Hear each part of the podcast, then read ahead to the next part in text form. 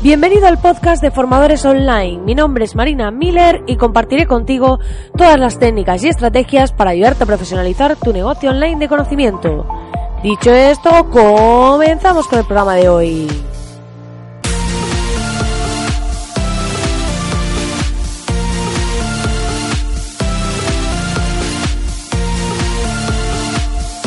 Muy buenas, querido oyente, muy buenas, ¿qué tal? ¿Cómo estás? ¿Cómo llevas este viernes? Porque hoy de nuevo vengo de tarde, porque estoy súper liada.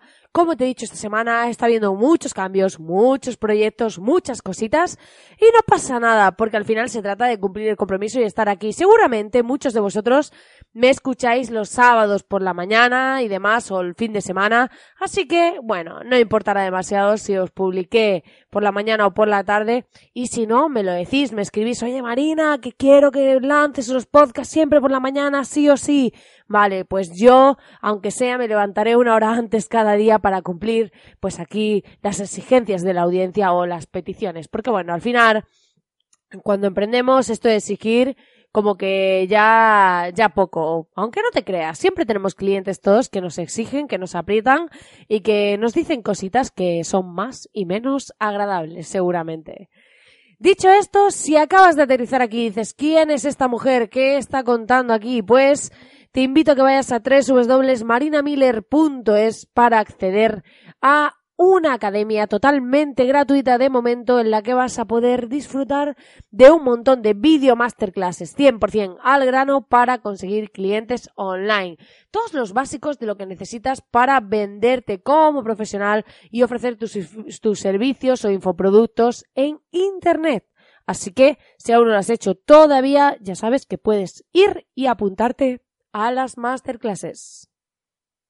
Dicha esta introducción, hoy vamos a hablar de un tema muy interesante, un tema que seguramente os está afectando a todos los que tenéis un negocio online o lo estáis contando o contando, madre mía, o lo estáis montando. Bueno, ya sabéis que yo estas cosas no las edito porque me gusta mostrar la naturalidad, la realidad de la vida del emprendedor. Como digo siempre, que venimos a veces a grabar a horas que no procede, que podría grabar, dejarlo grabado, pero no quiero y que me equivoco y no pasa nada, porque al final aquí somos personas humanas, tenemos y cometemos defectos y no tenemos vidas idílicas como se suele mostrar en redes sociales. Yo a veces, si los que me seguís en Instagram veis mis stories que voy corriendo de un lado a otro o que no me da la vida y me veis por ahí y no tengo ningún problema en mostrar la realidad de mi vida, Así que si, si quieres seguirme en Instagram, puedes hacerlo en marina.miller. Pero bueno, que no me enrollo más, que es que me encanta enrollarme como una persiana, ya me lo decían desde pequeñita, y es que es increíble que cómo lo hago, o sea, es alucinante. Pero hoy vamos a hablar de cómo debería ser tu sitio web. Y dirás, bueno, Marina, pero tú cómo vas a saber cómo debe ser mi sitio web? No, no sé cómo debe ser exactamente, no te voy a decir las secciones, las categorías que debe llevar y estas cositas, pero sí te voy a decir los mínimos, los básicos que debería tener para que medianamente funcione, para que puedas hacer una estrategia que logre conectar con las personas, con tus potenciales clientes y llegues a ellos. Y para esto, pues te voy a contar cómo debería ser en función de mi criterio. Y en este sentido te diré pues varias cositas. En primer lugar, deberíamos tener un único objetivo por página, ¿vale? Porque en muchas ocasiones nos ponemos a meter un montón de, de, acciones que queremos que haga el usuario, que si visite nuestro libro, que si vea un curso, que si vea la página principal de nuestro sitio web al que dirijamos al usuario. Otra cosa es que hagamos una campaña y llevemos al usuario a una landing de venta concreta. Pero si no es el caso, tenemos que tener en cuenta que cuando alguien llega a nuestro sitio web, ¿cuál es nuestro producto o servicio estrella? No me canso de repetir que Internet es de los especialistas.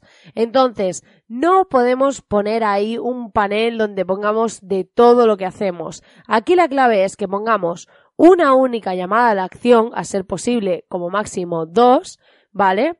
Y que lo que hagamos es que en esas llamadas a la acción, esa llamada a la acción, llevemos a ese cliente al producto o servicio que más nos interesa vender. Eso no quiere decir que tengamos una sección donde hablemos de otros servicios que tengamos o que em, tengamos una página pues explicando otros servicios. Pero aquí la clave es que el usuario cuando llega a nuestra página, ¿qué quiere? Contactarme, todas las llamadas de, a la acción enfocadas en quiero que me contactes. Si quiero que resulta que tengo una tienda online y quiero que la gente vea pues un producto en concreto o los productos de esa categoría, pues llevar la gente ahí. Tenemos que intentar, sobre todo en el tema de servicios, porque bueno, en una tienda online vamos a mostrar productos y puede haber botones para ir a los distintos productos. Pero sobre todo, por ejemplo, en las tiendas online, lo principal es que cuando tienes una tienda online con varios productos es que en la página principal nos lleve a las distintas categorías, por lo menos a las principales. ¿Por qué pasa? Porque creemos que la gente llega a nuestra web y se mueve por el menú y va navegando por las pestañitas.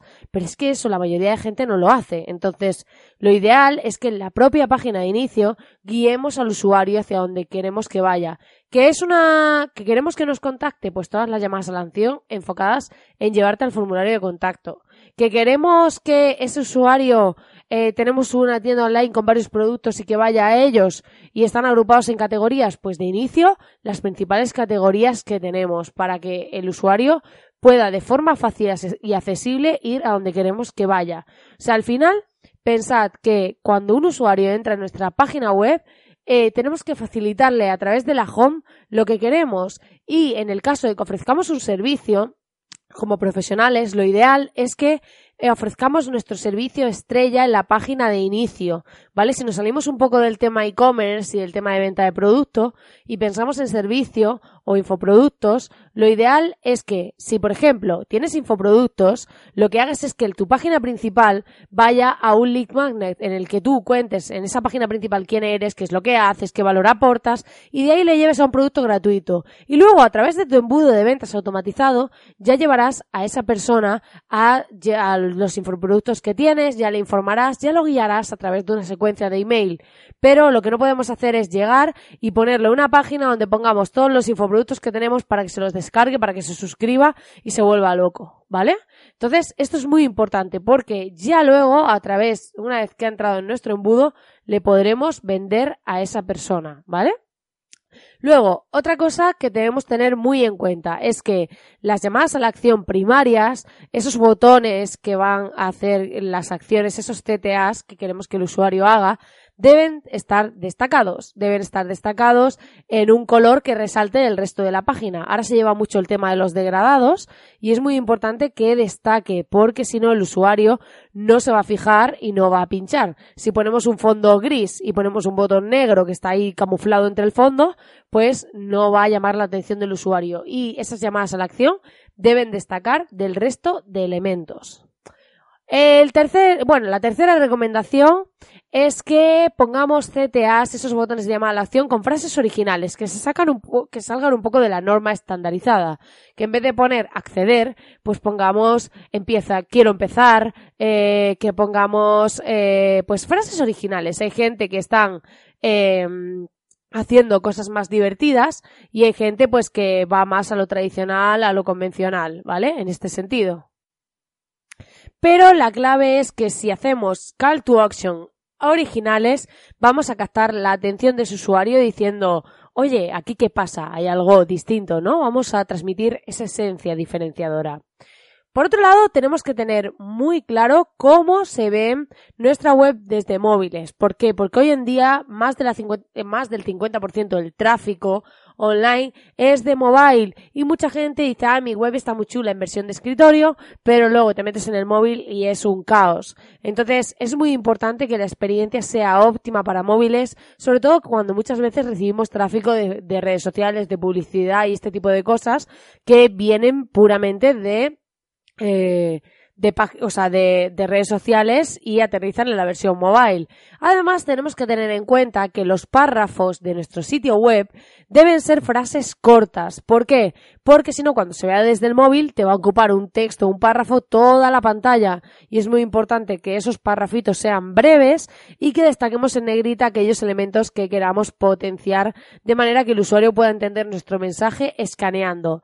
Porque tenemos que tener claro que cada vez más las personas escanean las páginas web en lugar de leerlas. Entonces es importante que visualmente, de forma sencilla, pues transmitamos a través de iconos, de esos textos destacados y de esas frases cortas, le hagamos fácil al usuario entender qué, cuál es nuestro valor, qué estamos ofreciendo y por qué debería comprarnos a nosotros y no a otro. Entonces es muy importante transmitir esto en nuestro sitio web, porque si no, el usuario va a encontrarse con textos pesados, con una web que pues no, no tiene el aspecto que debería y se va a marchar. También por otro lado deberíamos tener en cuenta la velocidad de carga, cuánto tiempo tarda nuestra página web en cargar, porque si es muy lenta, habrá personas que directamente se vayan cansados de esperar. Entonces tenemos que tener en cuenta tener nuestra página web optimizada y no cargarla demasiado contenido. No hagáis landings infinitas, porque pensad que si mucha gente nos visita desde el móvil, hacer una página demasiado extensa puede aburrir al usuario y puede saturarlo. Esas páginas de venta infinitas, interminables, hoy en día se, son más difíciles de llegar al usuario porque nos agotamos más rápido, estamos más cansados y es lo que decía, en el tema mobile todo se hace más largo, es como que la web se, se aumenta su longitud por cómo los elementos se tienen que colocar en vertical, entonces van haciendo que el contenido sea más extenso. Tenemos que tener en cuenta eso y no que tenga que estar nuestro usuario haciendo un scroll infinito para entender qué está pasando. También sería interesante que veáis, hay con esto códigos para, para poner en vuestro sitio web, cómo interactúan los usuarios, hasta dónde llegan en vuestro sitio web para detectar este tipo de cosas. Porque hay gente que pone la llamada a la acción al final del sitio web y después resulta que nadie llega hasta ahí. Os recomiendo que vuestra llamada a la acción principal esté en varios puntos dentro de una misma página web, siempre al inicio y al final seguro, y en medio en varios puntos, para que cuando un usuario llegue a vuestro sitio, pues eh, pueda en cualquier momento realizar esa acción sin tener que estar moviéndose en ese scroll hacia arriba y hacia abajo. El scroll es cuando nos movemos con el dedo hacia arriba o hacia abajo de la pantalla o con el ratón. Y, finalmente pueda, pueda realizar esa acción de forma sencilla, que es lo que queremos que haga. Así que bueno, aquí os he dejado algunos tips de cómo debería ser vuestro sitio web, los básicos para que funcione, para que cuando los usuarios entren en vuestra página logren, pues, eh, logréis conversiones, logréis interacciones y logréis captar leads en el caso de que estéis captando potenciales clientes. Si tú también quieres compartir conmigo cómo tienes tu sitio web y quieres que haga un análisis del mismo aquí en el podcast en directo, solo tienes que mandarme un mensaje a contacto arroba marinamiller.es y yo lo analizaré en directo para la audiencia y a cambio pues te haré ese análisis totalmente gratis. Así que solo tienes que escribirme un correo y eh, lo haré encantadísima y seguro que para la audiencia será útil que analicemos esas páginas, que veamos qué se está haciendo bien y qué no, para que podamos aprender y mejorar la experiencia con nuestra audiencia y nuestros usuarios. Dicho esto, agradecerte como siempre que estés ahí al otro lado, que te invitarte a que te suscribas al podcast a través de tu podcatcher habitual, ya sea iTunes, iBox o Spotify, para no perderte ningún programa y como siempre desearte un feliz viernes, un feliz fin de semana y nos vemos de vuelta aquí en este podcast loco diario el lunes como cada semana. Que tengas un grandísimo día, un grandísimo fin de semana y bueno, una feliz vida, ¿por qué no?